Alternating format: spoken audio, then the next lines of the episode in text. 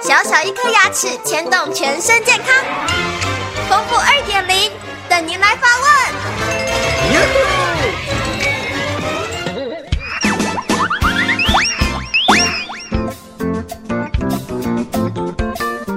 大家好，我是丰富医师。有一位计程车司机王先生，他有平常有抽烟的习惯，而且在吃完饭以后呢都没有刷牙，也没有定期的找牙医师做检查。最近发现他的牙龈有红肿化脓，甚至出现在左边的脸呢有异常的肿胀、发烧等现象。请问这该怎么办呢？那会有这样的情况来讲的话，是有下面三种现象。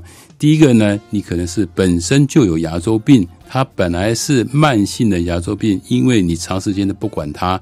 然后造成牙周病越来越严重，变成一个急性的牙周病。这时候我们治疗的方式呢，同样还会先拍一张 X 光片，看你的牙周的组织它破坏到什么程度。如果实在是太严重了，连你牙根的部分那个骨头也都完全吸收掉的话，当然就立刻要拔掉。这时候呢，会把你的脓啊给它排出来，这样子的话就会消肿，而且不会再疼痛了。如果说这个地方它的骨头量还够的话，我们会做一个急诊的牙周病的手术，帮这个牙。齿给它保留下来。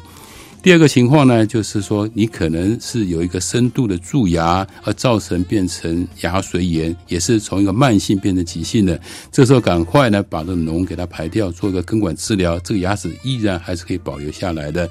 第三种情况呢，就是说它可能这是一个烂牙根，牙根呢当然它有一定的长度，大概至少有五六。迷你以上的这样的一个长度，在这边长时间的在这个地方藏污纳垢，造成有一个非常严重的一些像口袋型的一个囊袋在这个地方，那这样子的话，很容易造成这个地方的发炎。这时候这种牙根呢，一定是要拿掉，才可以保持你的健康，把这个问题给它解决掉。